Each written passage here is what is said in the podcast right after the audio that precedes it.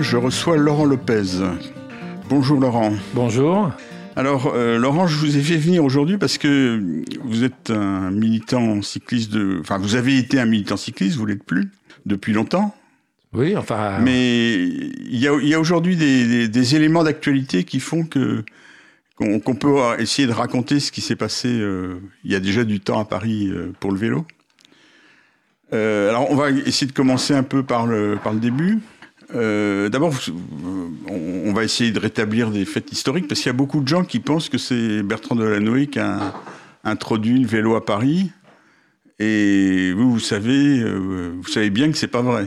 Oui, alors tout à fait. Alors, parlez-nous de cette époque-là. Alors, 96, c'est Jean Tibéry qui décide tout d'un coup, et, et, en surprenant tout le monde, qu'il fallait euh, se mettre à, aménager Paris pour le vélo.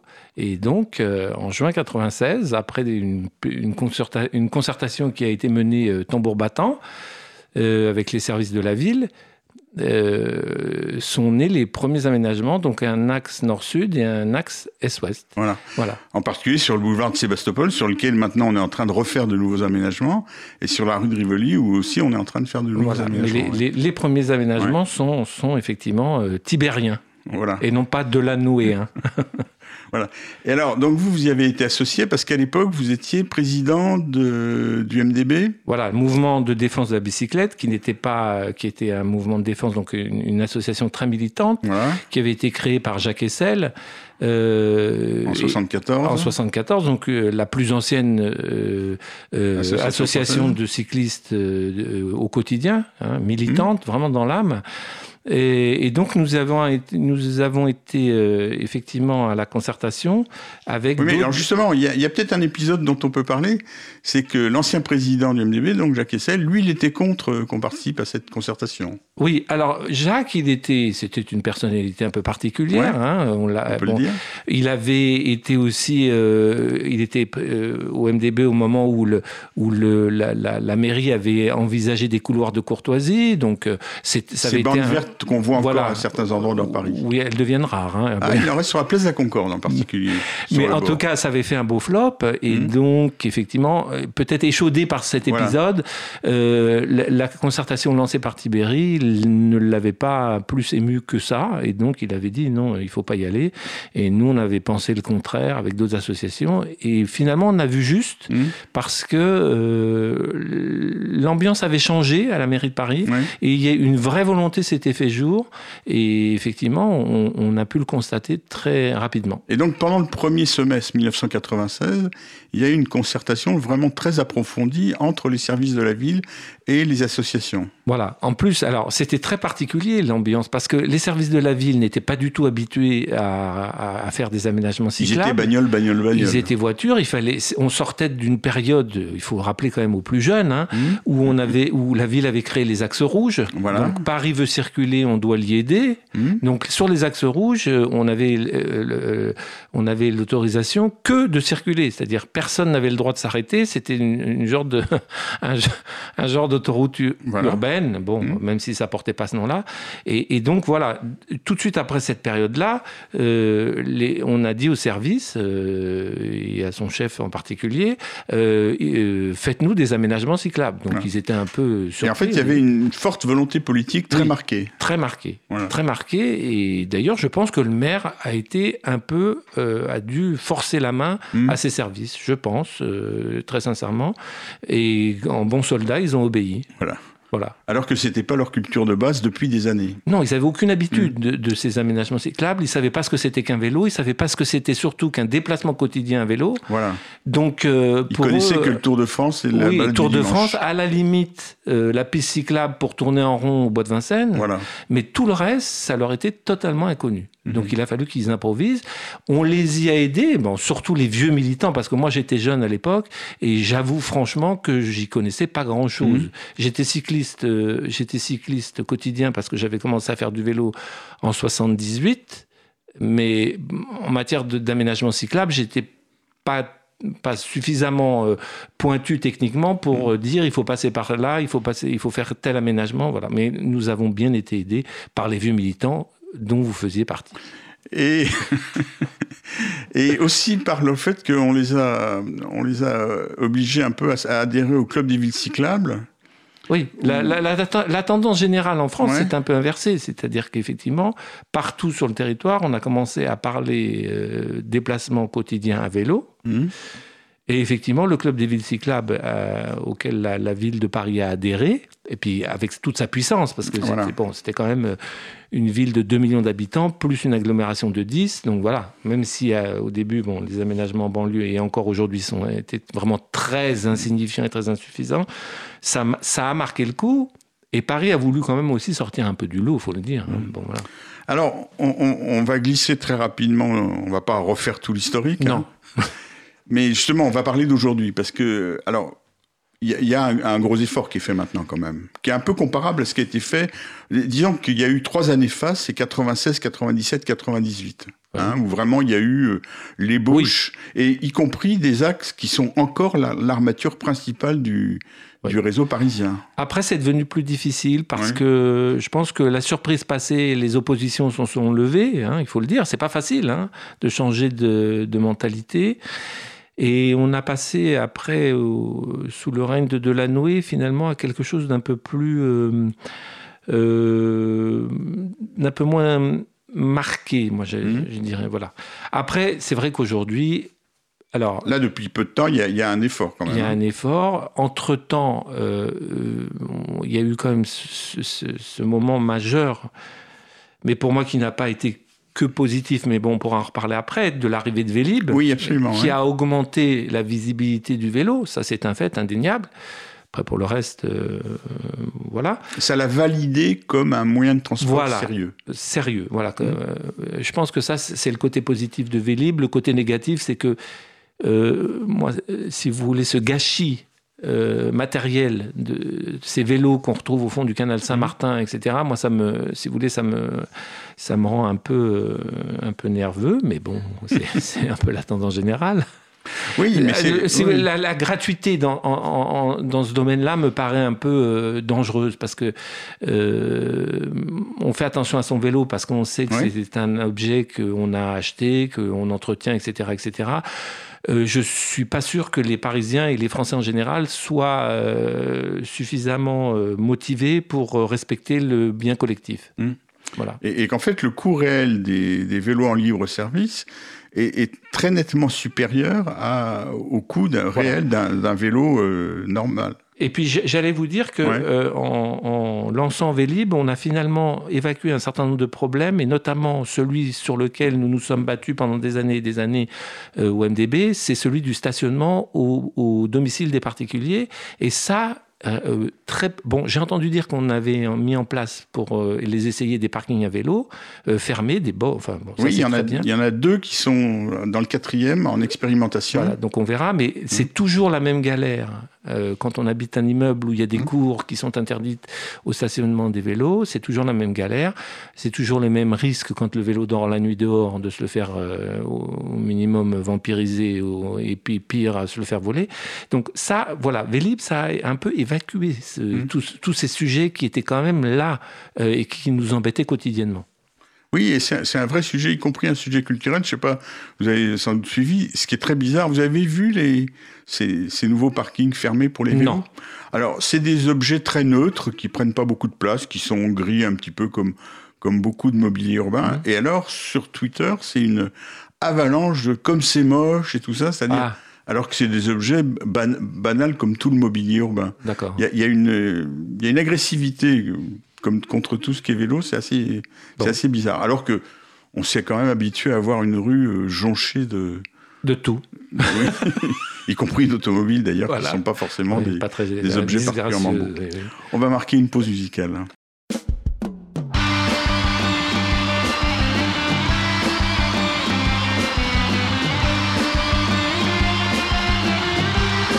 Cause commune 93.1 Ce soir au bar de la gare, Igor la gare noire, il n'arrête guère de boire Car sa Katia, sa jolie Katia vient de le quitter eh, eh Il a fait chou blanc, ce grand duc avec ses trucs, ses astuces, ses ruses russes blancs Ma tortue de toc, dit Igor qui s'endort, ivre au comptoir du bar. Un russe blanc qui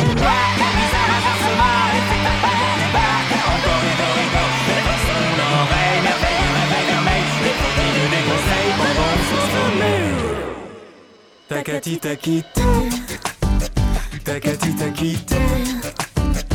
t'a t'a. T'es cocu que ton tu quitte toi t'es qu'à t'as qu'à quitter. Quitter ton quartier T'as qu'à t'as quitté Ta tactique était toc Ta tactique était toc Ta qu'à t'as quitté Oh te t'attaquer troc Ton tricot tout crotté. Et ta croûte au couteau Qu'on t'attend t'attaquer Contre ta cocoté Quatre écus tout compté Et quitte ton quartier Ta qu'à t'as quitté Ta qu'à t'as quitté Ta qu'à t'as quitté Eh ouais tout à côté des catins, des catitas qui mettent un coquin, coquin et des petites coquettes, tout, en tricotant une caquetette et discutait et critiquait un compte toqué qui comptait en piquant tout un tas de tickets de quai quand tout à coup, tic tac, tic tac. Au matin, quel réveil, matin, quel réveil, matin, c'est une ruse dans le bord.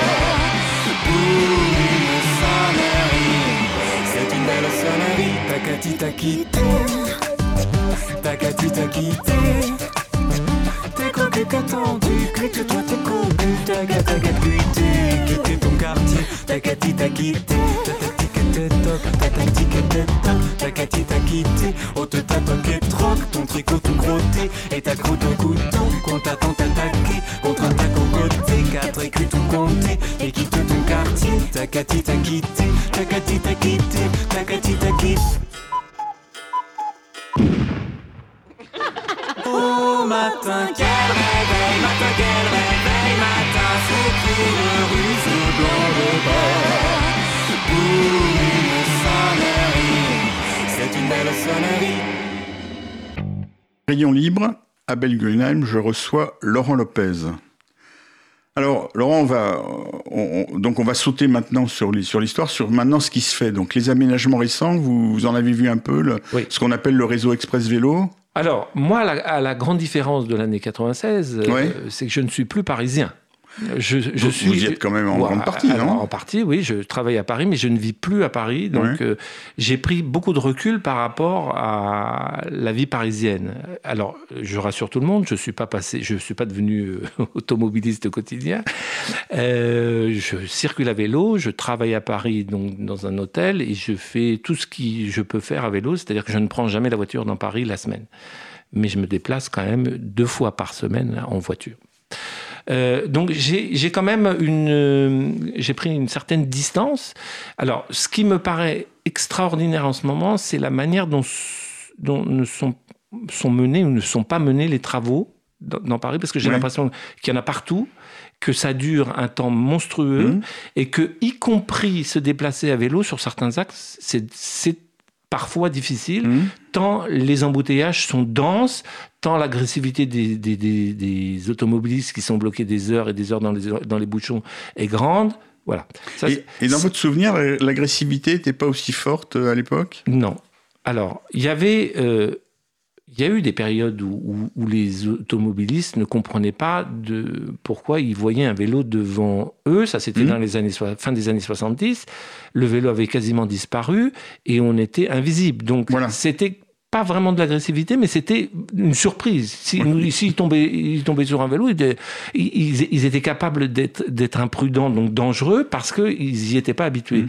À partir du moment où le vélo a retrouvé sa place sur la chaussée, en 96, c'est monté un peu crescendo. Mais disons qu'au début, euh, nos deux axes majeurs, ils, bon, ils ont un peu dérangé certains, mais ils n'avaient pas, ils, pas une emprise énorme avec l'avancée euh, du temps et l'étendue, le, réseau cyclable qui s'est étendu, moi je ressens effectivement, euh, disons qu'il y a un partage de, l'espace urbain qui est, qui est un peu difficile en ce moment. Mmh.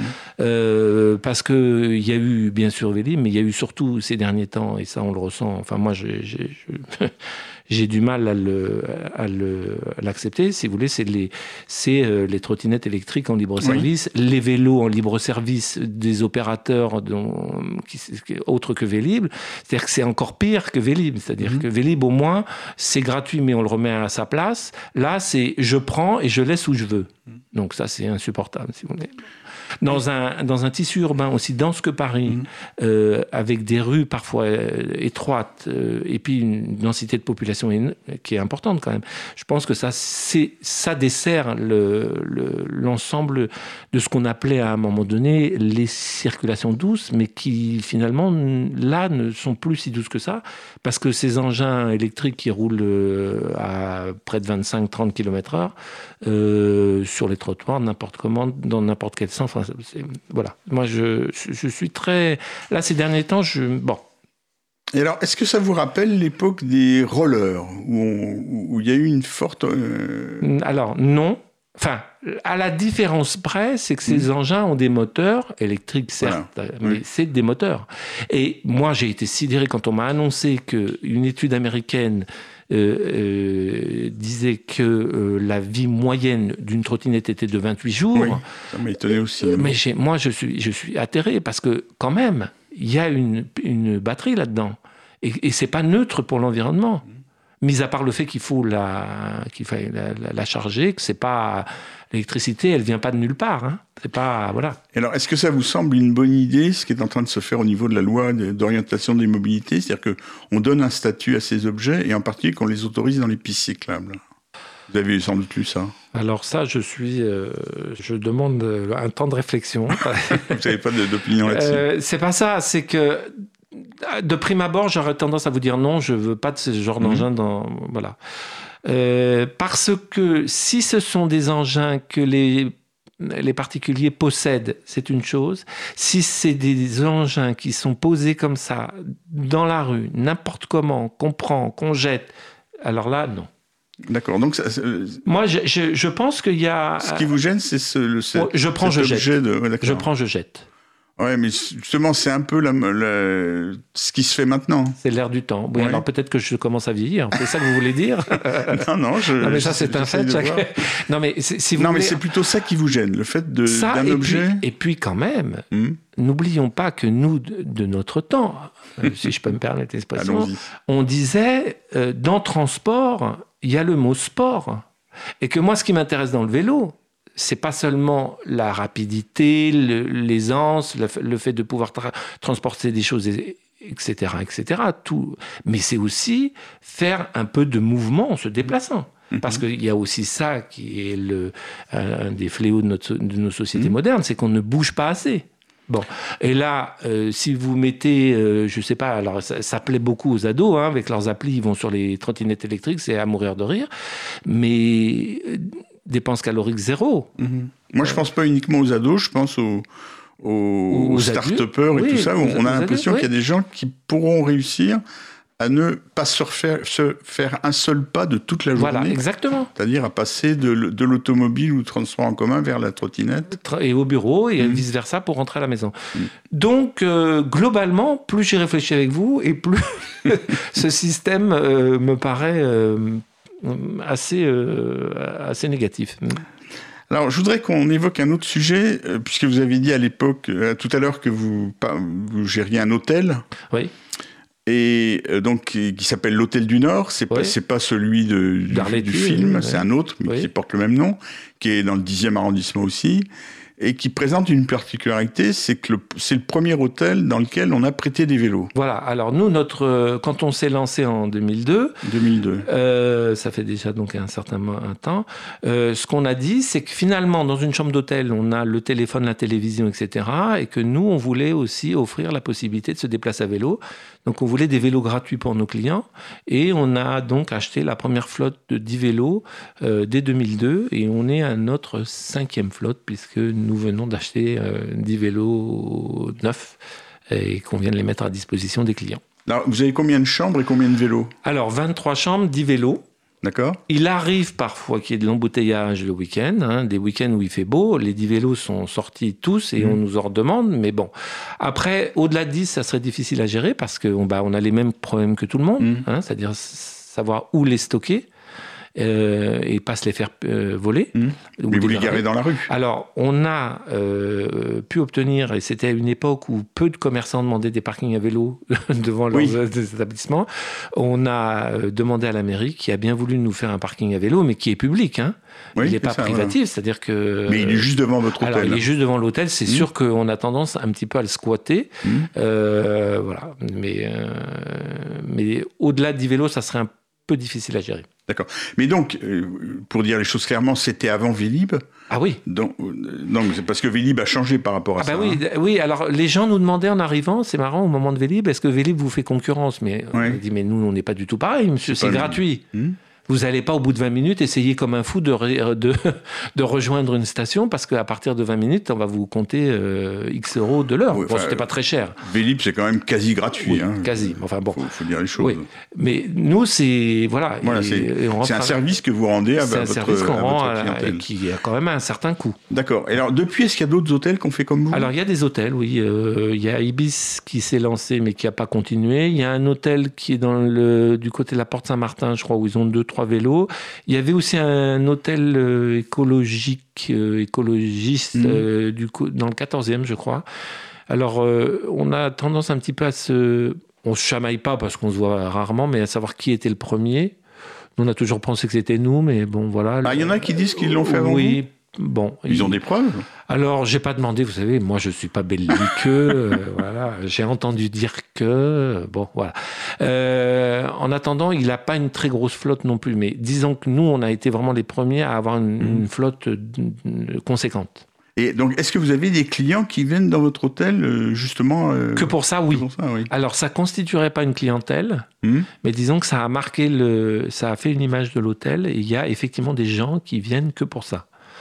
Et alors, est-ce que l'image de Paris a changé euh, pour, les, les, clients de votre hôtel? Enfin, le, fait que ce soit de, enfin que le, que le vélo semble prendre une, une alors tous le disent, oui, souvent les gens le disent qu'on voit de plus en plus de vélos. Mhm. Par contre, il y a beaucoup de gens qui n'osent pas franchir le pas quand même. Hein. Mais moi, bon, euh, en tant que cycliste parisien, je mène quand même un peu mon enquête avant de donner un vélo à quelqu'un. Je mène quand même un peu mon enquête, savoir si les gens, d'où viennent les gens, mhm. euh, s'ils ont l'habitude de circuler en ville. Euh, et il m'est arrivé de refuser de prêter des vélos ah. à certains. Oui. C'est-à-dire des... Ou des gens trop âgés, euh, ou des gens inexpérimentés. Bon, on a eu un jour un, problème, si un, petit quoi, c'est une femme enceinte qui est partie avec un de nos vélos. Et bon, j'avais bien vu qu'elle était enceinte, mais enfin moi je me suis pas immiscé dans la vie du couple, hein, n'est-ce pas Et elle a eu par contre un problème, elle est tombée. Et du, tombée du fait qu'elle était enceinte? Elle tombait, ah ben, c'est-à-dire elle était enceinte de 7 mois. Ah et donc, euh, c'était des gens qui venaient de Belgique, ils ont incriminé les vélos. Et là, j'ai dit non, madame. Euh, incriminer le vélo, oui, en disant que le vélo n'était pas, pas en état, ah, que c'était à cause du vélo qu'elle était tombée, que le bébé risquait d'être euh, mal. Bon. Donc, euh, partant de cette mauvaise expérience, nous avons vu avec l'assureur et effectivement, on a essayé d'un peu encadrer tout ça. Donc, les vélos, nous les prêtons aux gens majeurs. Ouais. Même si des mineurs avec autorisation, mmh. ben, non ils peuvent prendre des Vélib. Dans ces cas-là, c'est à leur risque et péril. Et donc, des gens entre 18 et 65 ans. D'accord. Alors souvent il y a des papis mamies qui viennent nous voir en nous disant j'ai plus que 65 ans. On leur dit mais ça on dit ça parce que on veut vous voir d'abord. on veut discuter avec vous. Voilà. Est-ce que vous avez l'habitude si quelqu'un a 70 ans et qu'il a l'habitude de circuler en ville, on lui prête un vélo, il n'y a pas de problème. Mais c'est pour encadrer un peu la chose. Voilà.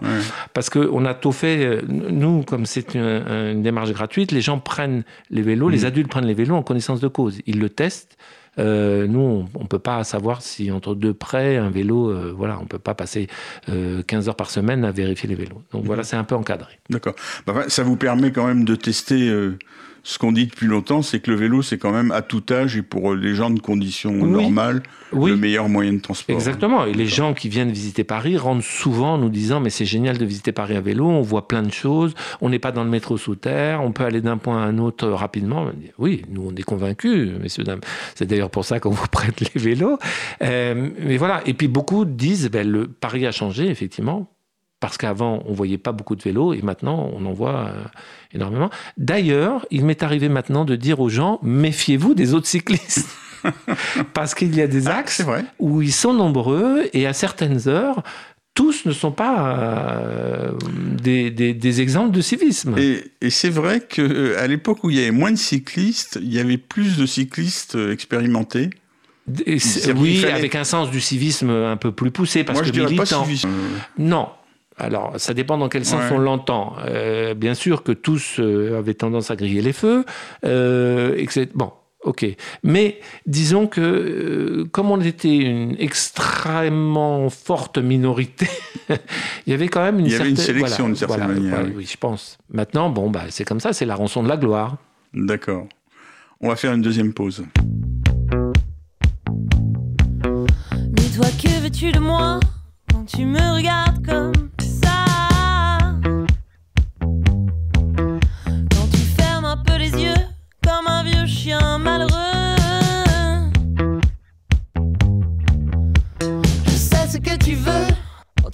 de la queue. Alors fais ton signe de croix et à l'endroit. Cause commune 93.1 Je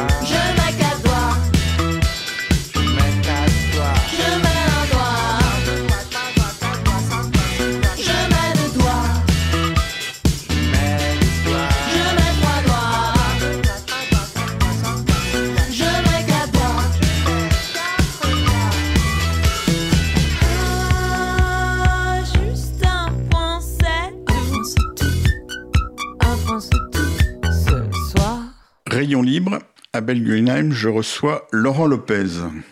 Alors, Laurent, je voudrais aussi qu'on parle d'un autre sujet qui est à l'ordre du jour. Euh, c'est ce qu'on appelle le savoir rouler. Alors, je, pense que vous n'êtes pas trop au courant, je vous en ai parlé un peu avant l'émission. Mhm. Donc, euh, dans le cadre de la, loi d'orientation de l'immobilité, euh, le gouvernement lance un apprentissage obligatoire du vélo à l'école, c'est-à-dire pour que les enfants sachent faire du vélo comme euh, on apprend à nager à l'école. Oui, alors justement, l'exemple n'est pas terrible parce qu'il paraît que, enfin, j'ai entendu dire que de moins en moins d'enfants euh, apprennent à nager à l'école. Justement, il y a un gros ah problème. ah oui, il y a un gros problème, c'est qu'ils, bah, en raison des accidents récents, euh, des nombreuses noyades les ah étés passés, oui, on s'est rendu compte qu'il y avait beaucoup d'enfants qui passaient au travers de l'apprentissage de la natation. Mais ça, c'était une parenthèse. On, ferme la parenthèse parce qu'on est un peu hors sujet et, que je ne connais pas le, sujet. Alors, euh, moi, ce que je voudrais, sur quoi je voudrais qu'on revienne, c'est les vélos-écoles, puisque cet apprentissage euh, obligatoire, euh, c'est une revendication qui est portée par la, la FUB, qu'on mhm. appelait avant la FUB ici, la Fédération des usagers de la bicyclette et euh, à la suite du mouvement du vélo, des vélos-écoles. Voilà. Or, il se trouve que c'est vous qui avez créé la première vélo-école. Oui, alors, euh, oui, on a effectivement créé euh, avec une association Réseau Vert. En fait, c'était pas vraiment une, c'était pas une vélo-école au début, c'était une. Alors, racontez-nous, parce que c'est alors, ben, voilà, intéressant. Voilà, c'est dans, dans, les années 80, ben, fin des années 90. Hein, je, je, je crois que c'est 97, il me 97, oui, c'était dans l'élan de, de, ce lancement voilà, de vélo. Avec l'association Réseau Vert, on s'est finalement rendu compte qu'on avait un savoir-faire rouler, un savoir rouler, et que beaucoup d'adultes savaient faire du vélo, mais avaient peur de franchir le pas et de, et de se mettre à faire du, du vélo en ville. Notons quand même que nous, dans notre intérêt, on voulait voir se développer euh, euh, de façon importante le nombre de cyclistes euh, dans les aménagements cyclables pour dire aux opposants, vous voyez, on fait des aménagements cyclables, il y a du monde dessus. Mm. Donc on s'est lancé avec Réseau Vert le samedi matin à faire un cours d'initiation à la conduite en ville. Donc on emmenait les gens sur un parcours, donc on leur apprenait à passer un grand carrefour, à se tenir sur la chaussée, etc., etc. Et petit à petit, euh, est arrivé euh, dans les différentes associations des demandes émanant d'adultes qui ne savaient pas faire de vélo du tout. Donc c'était pas ce public-là que vous visiez au début? Ah non, pas du tout. Et vous avez été étonné par cette, euh, voilà. arrivée? Et donc on a, alors ça c'est moi qui m'y suis attaché plus particulièrement, et aussi pour des raisons personnelles, je, je, me suis dit, mais finalement il y a des adultes qui savent pas faire du vélo, et, euh, et, ben on va leur apprendre. Et donc, moi, euh, je me suis dit, ben, les gens qui apprennent à conduire, ils apprennent sur un véhicule à double commande. Je vais d'abord emmener les gens en tandem. Et puis ensuite, ben, je les emmènerai dans un endroit tranquille avec un vélo, puis je leur apprendrai comme mon père m'a appris, mmh. c'est-à-dire euh, en tenant la selle, etc. Parce qu'à l'époque, c'était comme ça qu'on faisait. Et donc, j'ai eu un certain nombre d'élèves, de, de, beaucoup, Beaucoup ont appris, il y en a qui ont eu des difficultés. Et ensuite, en en parlant avec d'autres associations, et notamment avec euh, Vivre à vélo en ville de Montreuil, euh, ben, François Fatou, à l'époque, m'a dit Mais qu'est-ce que tu t'embêtes à, faire du, du, tandem? Ne les tiens pas à la selle. Il faut euh, simplement qu'ils apprennent à trouver de l'équilibre, euh, comme on apprend aux enfants maintenant. Mais effectivement, l'apprentissage avait évolué. Euh, aux enfants, on leur donne des drésines. Maintenant, ils apprennent d'abord l'équilibre et ensuite. C'est récent. Ça, voilà, voilà, c'est une méthode qui est récente, mhm. mais qui est qui est très confortable, mhm. ou pour les parents ou pour l'enseignant. qui Donc en fait, vous avez inventé une méthode qui s'est révélée ne pas être la meilleure. Non, hein, moi, ma méthode, elle était trop prenante, hmm. et puis physiquement, elle était éreintante, parce que quand j'avais des grands gaillards de 85 kilos et qu'il fallait que je les tienne à la selle pour euh, qu'ils fassent quelques mètres en équilibre, c'était juste. Euh, oui, mais alors à ce moment-là, il faut quand même qu'on ajoute une chose, c'est que la majorité de votre public, c'était pas des grands gaillards de 85 kilos. Alors j'ai eu des grands gaillards, mais j'avais beaucoup de femmes et beaucoup de femmes qui venaient du Maghreb et des Antilles. Donc des, des endroits où normalement les filles ne sont pas censées apprendre à faire du vélo. Voilà, c'est ça. Ou rarement, en tout cas. Et, donc, et c'est souvent des, gens relativement âgés alors j'avais de tous les âges en fait, à la fois des gens qui avaient la, entre 20 et 30 ans, et puis des gens, j'ai eu des, j'ai eu, je me rappelle une dame qui venait des Antilles, Albertine, qui avait passé 70 ans hein, et, et, qui a fini par apprendre à faire, de, à faire du vélo. Oui, et souvent, ces, ces femmes, c'est au moment où leurs enfants ou leurs petits-enfants apprennent à faire du vélo qu'elles se sentent... Euh, bah, qu'elles se sentent un peu embêtées parce qu'elles peuvent pas les suivre, elles peuvent pas les aider, et que du coup, euh, puis une envie d'autonomie aussi, mhm. voilà, ou de suivre le, un conjoint, un compagnon qui part en randonnée vélo, mais elles peuvent pas y aller parce mhm. qu'elles savent pas. Et donc, on avait bon, un certain nombre de cas de figure, et des adolescents aussi, euh, dont les parents euh, bah, baissaient les bras hein, parce qu'ils n'y arrivaient pas. Garçons et filles Garçons et filles, oui. D'accord, ok. Souvent avec des problèmes un peu euh, moteurs, mais voilà. D'accord.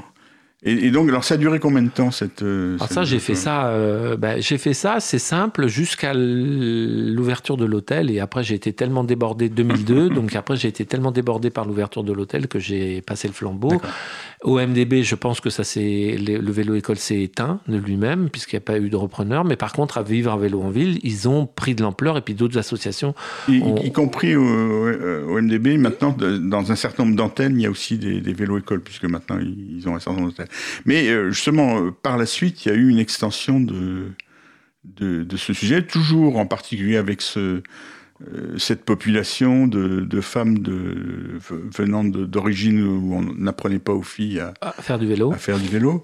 Mais, et, donc c'est ça aussi qui a poussé cette, cette demande actuelle de...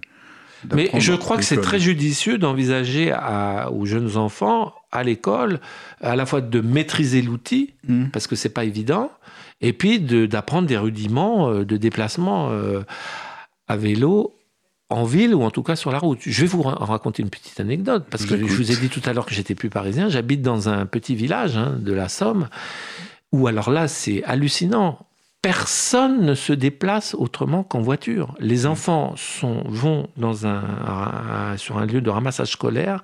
Les parents qui habitent à 200-300 mètres de l'arrêt les emmènent en voiture. Personne ne va à pied, personne ne va à vélo. C'est terminé. Il n'y a plus personne, plus personne ne se déplace autrement qu'en voiture.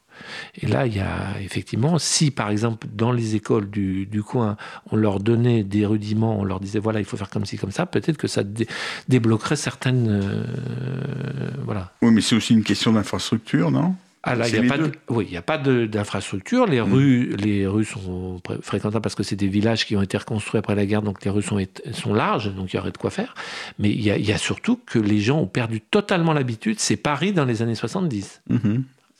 C'est incroyable. C'est dans la Somme. Hein c'est dans la Somme, exactement. Mais vous, vous croyez qu'il y, a beaucoup d'endroits où c'est comme ça quand même Ah, je pense que c'est mm. majeur. Dans les campagnes, si vous voulez, c'est, je pense que c'est, oui. Parce que dites-moi un truc, c'est que en fait, vous tenez un gîte là-bas. Oui. Et au début, vous vouliez aussi faire. Euh, oui, alors au début, voilà, j'avais, j'avais, nous avions gagné le, le un prix euh, ah oui, pour l'hôtel, euh, le, trophée du vélo. oui, le trophée du vélo du club des cyclables. Et donc le prix, c'était 10 vélos. Donc les ah. mis à disposition les premières années dans, dans le gîte. Trop compliqué à gérer. la, la maintenance du parc, c'était trop compliqué. Voilà. Parce que là, si vous voulez, c'est des gens qui partaient, qui voulaient partir sur des longues distances. Donc, euh, vous aviez des gens qui vous appelaient parce qu'ils avaient crevé à 25 km, qui n'étaient pas capables de réparer une crevaison. Il fallait aller les chercher. trop compliqué. Mais il y aurait une demande si, Oui, je pense qu'il y aurait une demande. Je pense qu'il y aurait une demande. Mais euh, C'est un autre métier, c'est ça? Oui, il aurait fallu faire un petit atelier pour réparer mm. les vélos et là, je dois dire que c'était non, c'était trop. Les vélos la semaine plus les vélos le week-end, c'était un peu trop. D'accord. Donc on a vite abandonné. D'accord. Et euh, donc là, alors, si on résumait, donc, le, comment vous voyez l'avenir du vélo maintenant euh, par rapport à il y a 20, plus de 20 ans maintenant? Bah, à la fois, je trouve que ce qui, ce qui, est, ce qui est remarquable, c'est quand je remonte le boulevard de Sébastopol à, 18h, mhm. je me dis, mais c'est incroyable, le nombre de cyclistes a explosé. Encore que pas tant que ça, parce que les chiffres sont pas si mirobolants, mais bon, c'est un fait, il y a plus de vélos que dans la mhm. fin des années 70. Mais en même temps, je suis inquiet. Hein. ah oui. Bah oui, je suis inquiet parce Moi, que je suis inquiet aussi, euh, les, les, euh, les apparitions de, de, ces, objets euh, euh, Kleenex qu'on prend et qu'on jette me, voilà, il y, a, il y, a, beaucoup de jeunes. Moi, je vois par exemple parmi les apprentis de l'hôtel qui sont passés. Oui, par exemple. Euh, alors, ils, viennent en trottinette Ah, bah oui, tous. Parce que de toute façon, ils ont tous des applis qui, qui permettent de prendre ce genre d'objet et ils, ils, ne passeront à mon avis, jamais au vélo, euh, déplacement quotidien avec leurs propres euh, outils.